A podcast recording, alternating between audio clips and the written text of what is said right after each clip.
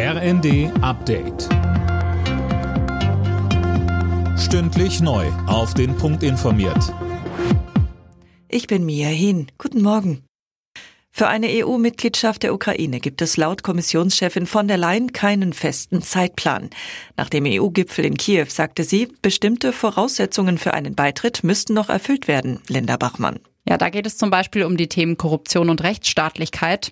Trotz erheblicher Anstrengungen seitens der Ukraine sei da noch einiges zu tun, bevor die Verhandlungen über den Beitritt starten können. Angesichts der anhaltenden russischen Angriffe auf die Ukraine sicherte die Europäische Union aber weitere Unterstützung zu. Auch ein weiteres Sanktionspaket gegen Russland sei in Arbeit. Unterdessen haben die USA der Ukraine weitere Militärhilfen zugesagt. Umgerechnet geht es um knapp zwei Milliarden Euro, heißt es aus dem US-Verteidigungsministerium. Geliefert werden sollen unter anderem Flug- und Panzerabwehrraketen und Munition. Washington spricht von Spionage. Peking streitet das ab. Im Nordwesten der USA ist ein verdächtiger Ballon gesichtet worden.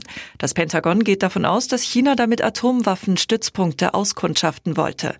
Tom Husse, die Chinesen bewerten den Vorfall aber anders. Ja, richtig. Da hieß es, der Ballon sei zu Forschungszwecken unterwegs gewesen, durch Wind vom eigentlichen Kurs abgekommen und unabsichtlich im amerikanischen Luftraum gelandet. Die USA glauben das offenbar nicht. US-Außenminister Blinken hat eine geplante Reise nach China abgesagt.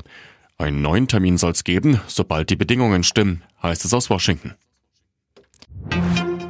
Im Freitagsspiel der Fußball-Bundesliga hat der FC Augsburg gegen Bayer Leverkusen gewonnen.